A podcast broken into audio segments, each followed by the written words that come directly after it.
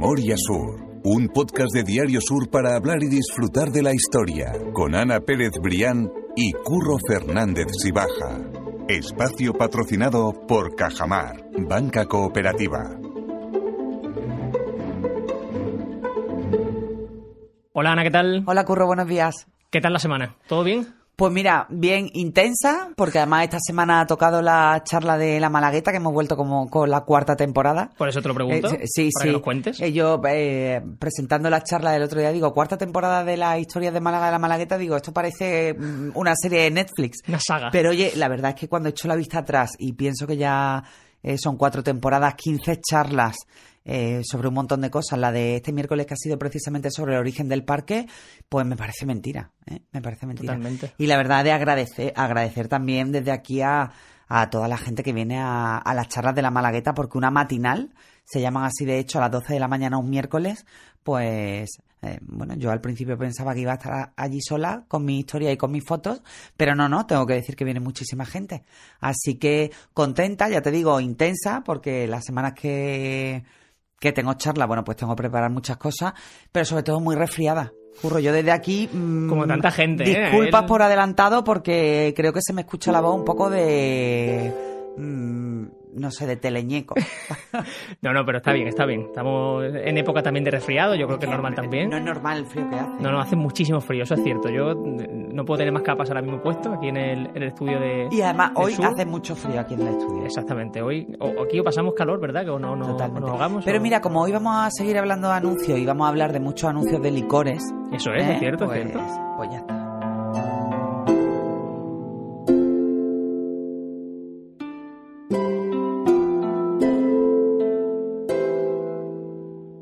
Y como tú dices, vamos a hablar de, anuncios, porque ya dijimos la semana pasada que estábamos haciendo el podcast, nos dimos cuenta de que se quedaba largo y dijimos, vamos a partir esto, porque yo creo que es interesante y esta semana, por lo del feedback también que nos ha llegado, parece que ha gustado el tema este de los anuncios de hace 100 años. Pues sí, pararse un poco eh, y, sobre todo tener la oportunidad de analizarlo eh, y de ver sobre todo, yo creo que, lo interesante este- de estos dos capítulos, Curro, es ver cómo han cambiado eh, las cosas, cómo ha cambiado la sociedad y Pues uno sí. de esos termómetros, lo decíamos la semana pasada, indudablemente es a partir de la publicidad, ¿no? Pues Ahora sí. mismo en una época eh, marcada por la ultracorrección política, yo creo, bueno, ya la gente que me conozca en el podcast sabe más o menos que, que, que me revelo en contra de eso y bueno, la, la- la- t- tampoco es verdad que hay cosas de los anuncios antiguos que chirrían mucho y de hecho ahora, ahora vamos a ver algunas. Pero, pero la- el 100% de estos anuncios hoy no pasaría absolutamente ningún filtro del siglo XXI. Absolutamente. Así que, como nosotros somos aquí unos rebeldes Eso y este es nuestro rinconcito, pues hoy Vamos a hacer vamos a gana, esa ¿no? segunda parte de anuncios revolucionarios. Eso es. El- hoy lo que vamos a hacer es eh, coger una- un periódico de la Unión Ilustrada, que es uno de los medios más importantes de la época, y es una edición de 1910. O sea Efectivamente. que todo tres- lo que vamos a ir claro. contando van a ser del, del mismo periódico. O sea, Tres mismo años día. después de 1907, que fue el de la semana pasada, y, y bueno, pues el cambio es, increíble y sobre todo estos anuncios que están más centrados en Málaga. Totalmente. Y yo, si la semana pasada estábamos diciendo que dejaba, como siempre en las notas del podcast, este enlace a Twitter, porque todo esto venía de un hilo en Twitter que tú hiciste donde se puede ver esos anuncios, esta semana insisto más, porque creo que esos anuncios ya también llevan más, eh, eh, más detalle en el diseño, en las figuras, en, en definitiva, al no tener imágenes, a, a la ilustración. Entonces, me parecen muy, muy interesantes. Pero no solamente el tema del dibujo y el diseño es interesante, porque el primer tema que vamos a tratar es sobre papeles de fumar y ahí podía fumar todo el mundo en esa época. O sea, también se podía recomendar también en niños incluso, ¿no? Bueno, yo no sé si los niños fumarían, pero que todo el mundo lo hacía porque no se conocían los, los efectos tan nocivos de- del tabaco, que además era una costumbre social, eh, bueno, que estaba incluso bien visto. Yo creo que la edad de, de empezar a fumar era realmente baja. Ya te digo, era una cosa que, que se daba por hecha, que no estaba mal visto. Y entonces los papeles de fumar, pues eran, eh, no sé, eran eh, un, un producto de primera necesidad. Y se puede ver en la publicidad de la época cómo hay una competencia feroz entre lo- los papeles de fumar. Y son todas las ediciones, como vemos los anuncios que, que, como decimos, dejamos en las notas del podcast, eh, de la misma edición en el que hay hasta tres anunciantes diferentes de papel de fumar. Sí, sí, hasta tres y cuatro. Mira, tengo aquí el primero de ellos, dice el papel de fumar marca bambú, eh, y además es que me encanta la manera de, de- de explicarlo. Es el mejor, más fino y más aromático. Y después eh, se anuncia debajo, que no tiene mucho que ver con, con el papel de fumar, pero Ramón Ruiz e Hijo, un, un almacén de porcelana, eh, estos negocios ¿no? de toda la vida, Ujú. que de los que hemos hablado otras veces, eh, que anuncia cuadros, espejos, loza, cristal y artículos de fantasía en calle Granada 52 y 54. Si tú recuerdas aquel podcast que hicimos, Curro, por los negocios míticos de calle Larios, de la Plaza de la Constitución, de Eso calle es. Granada, hablábamos de las guanterías, de las tiendas de sombrero, de los artículos para el hogar, los artículos de oficina, Exactamente. los artículos de papelería tan importantes. Y aquí, precisamente, pues uno de esos negocios emblemáticos era el de Ramón Ruiz e Hijo, que estaban en calle Granada y que vendían, que se dedicaban a la porcelana. Y dos números, calle Granada 52 y Y 54. sí, y a sí, mí en que te- relación... que tendría que ser un buen local. En relación a la semana pasada ya me gusta esto más, porque ya le vamos dando forma a cómo era el- esa Málaga y cómo se, cómo Claro, el, el recorrido. Y tengo aquí otro anuncio de papel de fumar eh, de Hispania que se vendía al por mayor y al por menor en calle Márquez de Lario 5. Pleno centro de, de lo que hoy es pleno centro también de Málaga. claro, por imagínate, estamos hablando del año 1910, pues apenas no había, no había hecho ni siquiera 20 años que se había inaugurado la calle. Larios. Y ahí estaban los, mejor de- lo- los, mejores, los mejores comercios de la, de la zona. Otro anuncio de papel de fumar. Vicente Reich Valor, de Alcoy. Que aquí supongo que lo tendrías que pedir eh, a distancia, pero es que aquí no me resisto porque me encantan las marcas Sí, sí, de los sí. papeles de fumar. Dice, pídanse sus papeles para fumar. Marcas, ciclistas, paraguas, el globo y la sombrilla. Total. Bueno, me parece absolutamente delicioso los nombres de los papeles de fumar. Yo no sé si es que son quizá era un distribuidor o es que al fin y al cabo eh, el propio nombre de la tienda, como pasaba antes como hemos visto con, con eh, ¿cómo era? Ruiz Espejo, creo que el que hemos visto, el que estaba en calle Granada, Ruiz e Hijo, perdón, Ruiz e Ruiz e Hijo. Hijo, exactamente. Pues quizá era como que al fin y al cabo el nombre de la tienda era el nombre de, de los que lo regentaban, en definitiva. y Sí, bueno, normalmente, normalmente de hecho los comercios eran los nombres de, de, de los empresarios, que eran pues las personas conocidas, las que tenían ya un nombre en la ciudad y de hecho muchas veces antiguamente no se decía voy a la papelería, dice voy a casa de Eso X, es. voy a casa de Ramón eh, Ruiz, voy a casa de Joaquín Creixel, a, a donde fuera. Exactamente. Ah, Y y hoy, se conocía como las casas. y hoy que ya es imposible imaginar esa venta de, de tabaco o de publicidad de tabaco en periódicos, ya no te digo nada del alcohol, porque el siguiente anuncio que vemos es sobre alcohol. Es un anuncio, de hecho, muy bonito, muy llamativo, con una tipografía que parece casi como que está eh, esculpida en el, en el papel, con una letra así muy, muy alargada y como si fuese hecho con un cincel. Y es el anís alhambra. Pues sí, eh, eh, dice, el mejor anís que se bebe es el Alhambra no tiene rival. El no tiene rival se utiliza muchísimo en los, en los anuncios de la época. Y, y la verdad es que resulta muy curioso. O, por ejemplo, los sifones, curro. Eh, la, semana pasada que estábamos hablando también de complementos alimenticios, que hoy también hablaremos, de, de remedios para el estómago, para, eh, para todas esas curas estomacales, pues ho- hoy va mucho de, de, de licores y de sifones. Aquí hay un anuncio que no, me, que no me resisto y que entra de lleno en lo que hablábamos antes de lo políticamente incorrecto, porque dice sifón prana sparklets y anuncia, compre usted uno y tendrá una fábrica de refresco, de refresco y toda clase de bebida gaseosa en su propia casa. Sigue, ¿eh? Por su pureza e higiene, los médicos lo recomiendan en todo el mundo. Nadie sabía qué médico y nadie sabía bajo qué premisas, pero si lo recomiendan los médicos es bueno. Dice, debiendo toda señora cuidadosa de los intereses de su hogar, Y hogar en mayúscula en grande, ¿eh? o sea, como diciendo, si no eres Hogar. una mala mujer, Sí, sí. Adquirir un sifón Sparkle, se- eh, 6,75 pesetas o cápsulas 12 sifones por unos 60 pesetas. Y dice, pídase en ferreterías, bazares, etcétera.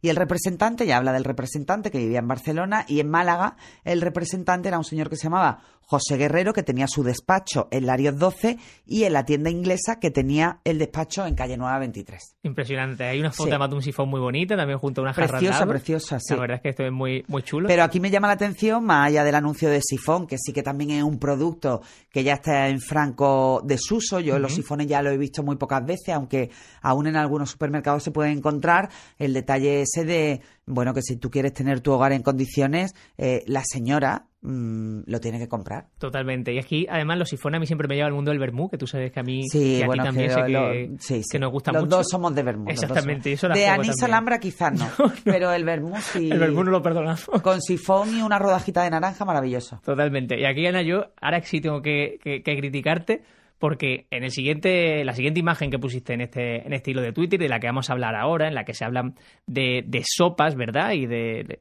de, bueno, de elaboraciones de sopa, en este caso pone a base de huevo, a base de carne. Tú dices, y lo sé por- ya de, buena tinta, que, que no puedes con la sopa, que no te Odio gusta. la sopa, la detesto. Yo- es que para mí eso es una delicia. Soy como Mafalda. No me gusta nada, nada. Es decir, si me la tengo que tomar, me la tomo. Pero que, mm, que yo eh, motu propio, ni siquiera cuando hace frío, ¿eh? Ni siquiera estos días eh, no me gusta la. No me gustan en general ni las sopas ni las cremas. Ni no. un gazpachuelo. Bueno, yo tengo. Bueno, eso. Yo tengo montado un- una revolución y un pequeño grupo de, de haters, que son los odiadores en Twitter. Bueno, odiadores con cariño. Porque una vez puse que no me gustaba el gazpachuelo. Porque no me gustan la- las sopas calientes y menos la mayonesa caliente. Entonces, bueno, poco menos que una hereje que como podía hablar yo de Málaga sin que me gustara el gazpachuelo, digo, bueno, pues ya está, algo, algo tengo que tener. De algo hay que pecar, pero sí, lo, aquí lo, lo reconozco, pido disculpas para todos los amantes de la sopa, pero detesto la sopa. Yo ahí, cada vez que sale ese debate en Twitter, yo no me meto y digo, mira, aquí... esa se pelee es una con batalla los que va a del luchar Frente ella sola. Exactamente, es una batalla que tiene que luchar ella sola porque yo estoy en el otro bando también. O sea, que a ti no te gustaría de la sopa precisamente estás no. viendo, la sopa a la providencia. La sopa a la providencia no. La sopa a la providencia la dejo para ti, mira, te la voy a anunciar. Eh, sírvase a probar, curro, sírvete a probar a base de huevo, a, a base de carne, semolín. Dice, sopas delicadas y altamente nutritivas, las mejores y más alimenticias que se fabrican hoy en el mundo. En la Providencia, Ruiz y Mancilla, que tenía eh, despacho en Málaga. Y yo me quedo con una cosita que hay abajo del anuncio, que eso sí que me los como todos. Dice, pídanse en todos los ultramarinos los chocolates y bombones de esta casa y quedarán contentos. Ese sí te gusta Así que más. tú te tomas la sopa a base de huevo y carne y yo me quedo con los chocolates. Hay también más temas de dulces, que me gusta a mí también eh, mucho, por supuesto. Y de habla de más dulces con expediciones a todas partes. Que esto no sé a qué se refiere exactamente en estos anuncios que son de otras tiendas de, de- de chocolatería o de. Pues yo creo que sería, ¿verdad? Curro, el, el globo de hoy. Eh, la expedición a todas partes, entiendo, porque en este anuncio concreto del que vamos a hablar tenía despacho en Barcelona eh, y supongo que lo podría encargar. Lo podría encargar de alguna manera y te lo y te lo hacían llegar, pues no sé, supongo que a casa. En el caso concreto de El Águila, que se anuncia como una gran fábrica de confiterías y productos alimenticios, y dice fabricación en grande escala de caramelos de los Alpes, que supongo que serán esos caramelos aromáticos tipo Ricola, ¿se llaman esos caramelos? Sí, exactamente. Mm. Conserva de fruta en almíbar, turrones, grajeas, peladillas, bombones, mermelada, jarabe, horchata. A mí lo que me encanta de esto es la manera y sobre todo la mm, eh, la manera de referirse a los productos y, y cuántas cosas anuncian. O sea, la grajea. Hacía Sí, sí, sí, años sí, que no escuchaba yo el término grajea y es verdad que todo eso formaba parte de un sector que era absolutamente exquisito y del que hemos hablado en algún podcast, sobre todo de esas confiterías, ¿no? Donde iba eh, todo tipo de público, de la confitería selecta.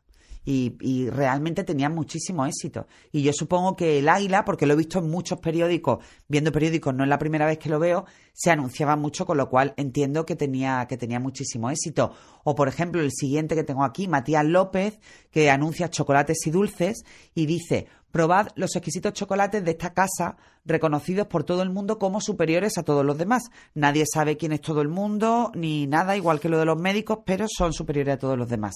Y ahora dice, sus cafés, dulces y bombones son los preferidos por el público en general. Pedidos en todos los establecimientos de Ultramarina de España. Y entonces, en el caso concreto de Málaga, no había despacho, pero sí lo había eh, en Sevilla, en Madrid y en el Escorial, eh, Y en Barcelona aquí, y en. Barcelona. Bueno, sí, y en Santa. Cruz de Tenerife. Pero ahí mm, la verdad es que te viene un poquito lejos. Pero ya después, por ejemplo, también los podías encontrar en Perú, en La Habana, en Montevideo, en París, en Lima o en Buenos Aires. A mí de esto me llama mucha atención pensar en cómo era la logística en esta época. O sea, cuando hablan de ese, de ese ¿cómo era la palabra que utilizaban? Era depósito para... Expediciones, perdón, a todas partes. Expediciones. Expedición a todas partes. ¿Cómo sería la logística para, Bueno, para barcos. ese- Claro, barco y. y barcos básicamente, no si ferrocarril, pero sobre todo, pero- sobre todo barcos. Pero me parece con una logística complicada, sobre Sí, todo el tema de- tampoco, de, tampoco dulce. creo yo que en 1910 eh, las carreteras y las comunicaciones fueran lo suficientemente buenas para, para plantearse una logística. Ya no te hablo en camión, eh, te hablo Sí, en yo hablo de un- pequeños. o de un control sí. de temperatura, en definitiva, para Claro, el chocolate, en este sentido y cosas así. Me Pues tú llama- me llama imagínate una, horchata viniendo de Barcelona. Exactamente. No sé a qué, de qué manera lo, lo harían o incluso a lo mejor había algunos productos que no se podían, eh, bueno, que no se podían vender, pero, pero sí que es cierto que funcionaba, curro. Y bueno, es que el puerto de Málaga pues tenía una actividad absolutamente brutal. Yo que el, el- el miércoles hablaba precisamente del origen del Parque de Málaga. Bueno, el, el Parque de Málaga fue casi casi la excusa eh, que surgió en paralelo a la necesidad imperiosa, y además es que estamos hablando precisamente de esa época, de la ampliación del puerto de Málaga, porque claro, la pujanza económica, el intercambio comercial, es que ya hacía absolutamente imposible seguir con el puerto en esas condiciones, ¿no? Era necesario totalmente. El siguiente producto del que vamos a hablar, voy a prepararte el terreno para que te explayes, porque creo de verdad que es un anuncio que nos sirve de excusa para hablar de historia de Málaga y para entender una expresión, que es la de la gente de la manteca, o sea, la gente de El clan de la manteca, Málaga. efectivamente. Exactamente. Y eso es una historia muy chula, que es una publicidad en definitiva, pero que nos va a ligar a historia de Málaga y a la gente más eh, pudiente de Málaga. Sí, a la época. burguesía. Mira, el anuncio en concreto dice manteca superior legítima de Hamburgo de la fábrica Alman y Boysen. Y dice, de venta en los principales establecimientos de ultramarinos finos. Eh, ¿Por qué la importancia de esta manteca superior legítima de Hamburgo, es decir, una manteca eh, alemana que normalmente era salada? Pues porque era un producto absolutamente exquisito que solo se podían permitir las clases más pudientes y que dio nombre al clan de la Alameda del que ya hemos hablado en este podcast, es decir, pues a toda la burguesía, los Larios, los Lorin, los, los, Heredia los Heredia y tal, que vivían en la, en la parte de la Alameda, que consumían muchísimo este producto como símbolo de distinción, esa mantequilla salada exportada de, importada de Hamburgo, y que precisamente por esa afición, no de lo, de lo exclusivo de yo consumo esto, Gerald Brennan, el hispanista, también lo llamó el clan de la manteca. Es decir, y por eso en Málaga se entiende que tener manteca, dice, ese tiene manteca, ese tiene dinero. Pues todo eso viene del clan de la Alameda, de la mantequilla salada que consumían y de esa burguesía, eh, bueno, pues que se permitía ese lujo concreto de, eh, de una Importar mantequilla salada alemana, efectivamente. Parece muy Eh, interesante. por eso se llama el clan de la manteca. Exactamente. Y ahí vemos también que Al final todo está, pero al final todo está relacionado, curro, y nada, nada es por, por casualidad. Pero a mí también me encanta ese, Sí, sí, esos esa guiños. expresión, tiene manteca o ese tiene guita, Sí, pues se refería precisamente a esa, bueno, a esa condición de burgués exclusivo que, que no, no, no sé lo que en aquella época sustituiría a la mantequilla. Yo recuerdo en casa de mi abuela que muchas veces se, se sustituía la mantequilla por la nata de la leche. Anda. Yo he visto untar tostadas, bueno, que a mí eso me producía un auténtico espanto, porque yo siempre voy con el colador a todas partes para que no me caiga ni gota, pero yo recuerdo las tostadas, a lo mejor alguien de, de aquí también lo recuerda, las tostadas con la nata de Sí, sí. la leche y azúcar por encima. Pues no sé, quizás sí, quiz- o sea, si en la época me refiero, lo que por lo que lo sustituirían es quizá que era una mantequilla que no era importada en definitiva, o sea, que era una Pues sí, mantequilla ser. nacional o elaborada, no lo sé. No, no, pero el top era la mantequilla salada de Hamburgo y aquí se. Se, se recoge y se puede ver perfectamente en este anuncio. Es interesante, eso es muy interesante. Y ahora vamos a hablar de otro tema que directamente hemos tratado en el podcast, que son precisamente lo- los baños, los baños eh, para que la gente pudiera acudir al mar y esas zonas habilitadas para los baños, como por ejemplo llegó a ser un año más tarde eh, los baños del Carmen, pero en este caso la publicidad es sobre los baños de la Estrella, que si quiere Ana nos recuerda un poquito dónde estaban situados y hablamos un poco del anuncio en sí, que es interesante. Pues sí, mira, los baños de la estrella, ya hemos hablado, los baños de la estrella empezaron en la parte de Cortina del Muelle, cuando el agua llegaba hasta la parte de, de la aduana y estaban, bueno, pues los baños de la estrella, eh, Apolo, Diana, y cuando empieza precisamente esa ampliación del puerto, pues los baños de la estrella se tienen que ir hacia la zona de la Malagueta. Eh, Diana creo que no llegó a ir a la zona de, la Malagueta y ahí, bueno, pues vivieron otra segunda época de, más o menos de, de esplendor hasta que ya los baños del Carmen, bueno, pues terminaron con aquel reinado. Y en concreto este anuncio me hace mucha gracia y lo incluí porque anunciaba el arranque de la temporada de los baños de la estrella, que si estamos hablando de 1910 ya estarían en la Malagueta. Dice temporada de primero de julio al 30 de septiembre y anuncia elegancia, comodidad, excelente servicio y el más concurrido y anuncia después abajo eh, la, la existencia de un médico que se llamaba don José Im- Pellitieri, domiciliados en los mismos baños. Que eso entonces- quiere decir que tenía un médico allí literalmente en los baños. O sea, sí, como que había la, verdad es que si te confieso, te- claro, te confieso que no sé eh, cuál sería en concreto el papel del, del médico allí. También los baños en aquella época se, se mm, eh, eh, eran sinónimos como de, de salud, ¿no? Ir Sí, a, sí, a sí. darse los baños, a darse los baños por las condiciones que tenían determinada agua y tal, pero no sé hasta qué punto las aguas de la Malagueta, bueno, pues, pues fueran eh, recomendables desde el punto de vista eminentemente médico.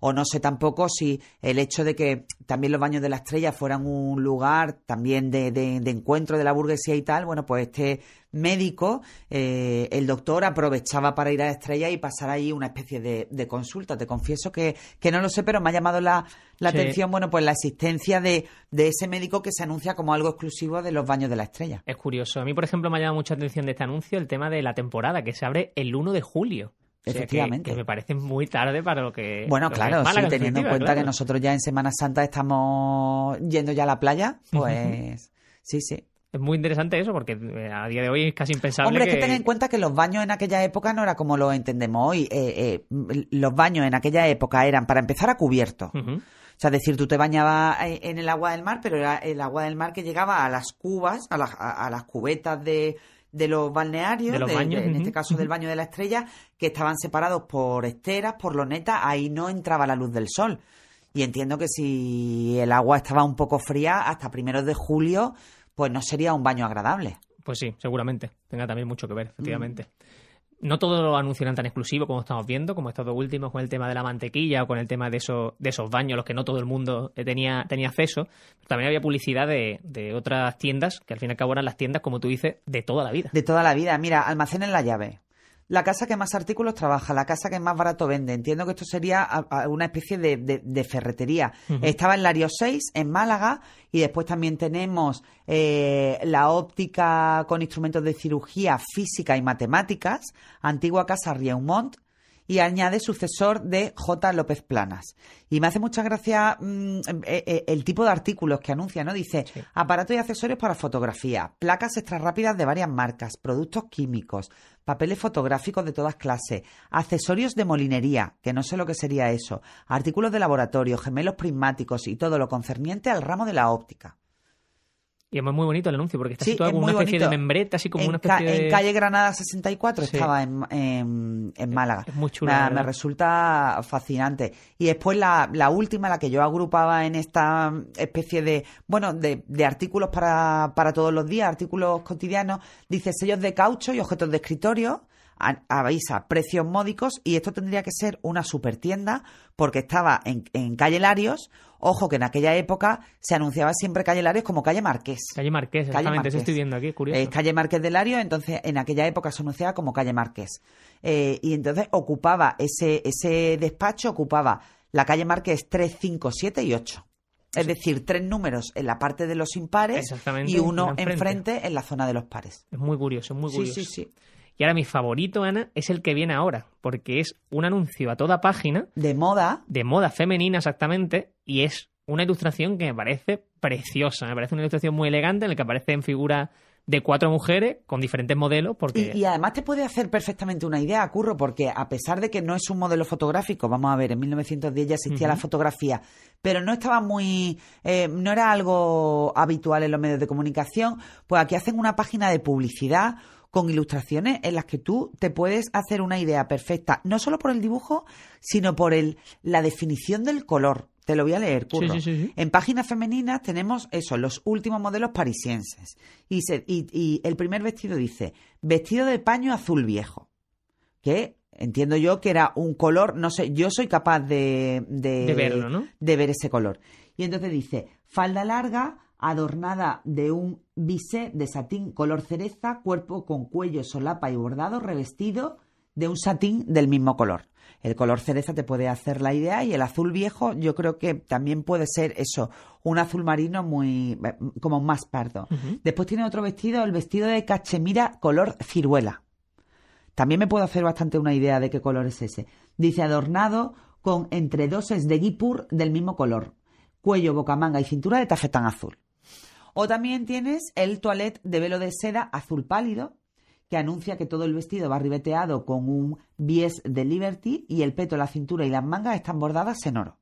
Y por último, el, vestido más exclusivo que se anuncia en esta página es el toilet de fantasía en tul de cuadros, que lleva una falda fruncida a una banda lisa de tisú a cuadros bordeado de un bies de tafetán y el cuerpo adornado con cuello de guipur.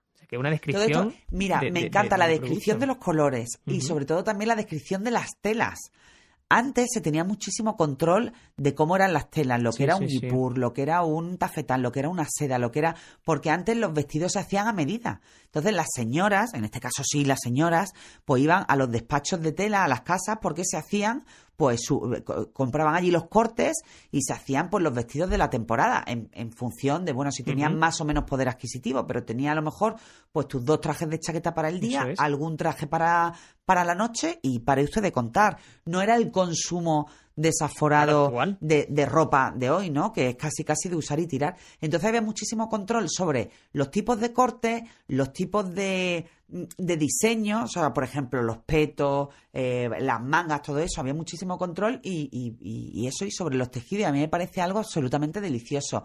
Que hoy, gracias, mm, afortunadamente, eh, está volviendo un poco ese eh, esa afición Sí, ese detalle. más ¿no? mayoritaria por, la costura. Sí, sí, exactamente. Eso nunca se ha perdido del todo, lógicamente, pero ahora yo aprecio un boom de gente eh, más joven que, bueno, que no solo se lo hace, sino que se encarga, que va a las tiendas de telas para comprarse esos cortes y hacer sus propios diseños. Es interesante, la verdad es que es Sí. una cosa muy chula y a mí, claro, me gusta mucho ese esa variedad de color que es capaz de explicarte. Que es capaz de cabo no explicarte, existe, Curro, claro. un dibujo en blanco y negro. Exactamente, porque al final es claro, exactamente, no tiene ese color, no existe en tinta, no se podía imprimir en color y, y es muy interesante por eso, porque claro, te lo tienen que explicar de ese modo que al Sí, fin y al sí. cabo es muy visual también. en Totalmente. definitiva, mediante palabras, pero es muy visual. Me gusta Mm. mucho. Y ya para acabar la, el- este podcast, para acabar este episodio, vamos a hacerlo igual que la semana pasada. Al fin y al cabo tenemos al final del periódico esos jeroglíficos, esas variedades, creo que llamaban el, en el Sí, periódico la semana pasada, exactamente. Eran pequeños poemillas, jeroglíficos y, bueno, eh, cosas de para, para, para estimular esa para estimular la mente. Y tenía muchísimo sí, sí, éxito, sí. mucho. Y este otro caso, o sea que quien quiera echarle un ojo a este jeroglífico que deja por aquí el periódico de, de la Unión Ilustrada de 1910, el que hemos elegido para este podcast, pues bueno, puede meterse en las notas del podcast, ir al enlace de, de este hilo de tweet que hizo, que hizo Ana, y el último tweet pues es este jeroglífico, y puede ver también todas las imágenes que hemos estado comentando, todos los anuncios. Yo tengo que decir que para los jeroglíficos soy un poco. Yo, yo soy buena en los crucigramas y en las sopas de letras. Para los jeroglíficos, regular. Yo regular, Pero tengo que decir que el primero lo adiviné. Yo creo que parece que sí, ¿no? O sea, no, no parece muy complejo, no parece muy complejo, parece es obvio. sencillo. El segundo, la verdad es que me despista un poco. Sí, Pero no- bueno, ahí esperamos también esa, esa nota en el podcast. Exactamente. Si quieren dejarlo en comentario, en redes sociales, lo que sea, estaremos pendientes. Y ya la semana que viene lo que vamos a hacer, Ana, es volver con más capítulos de historia, volver a la historia de Málaga. La historia como, como tal, pero bueno, esto yo creo Esto que, también es historia, que sí, esto sí, también totalmente. es historia. Sí, sí, totalmente. Y sobre todo visto A con lo los tonto de nos hemos dado un paseíto por Calle Larios, Calle Nueva. mm, Bueno, La manteca también, Esos que siempre sí, sí, totalmente. Hemos hablado del clan de la Alameda. Al final, curro, como nos gusta decir. Historias circulares. Exactamente. Pues Ana, mil gracias. A ti siempre, curro. Memoria Sur es un podcast de Diario Sur. Escucha un nuevo episodio cada semana en iVoox, Spotify, Apple Podcast y consulta las referencias de este episodio en diariosur.es.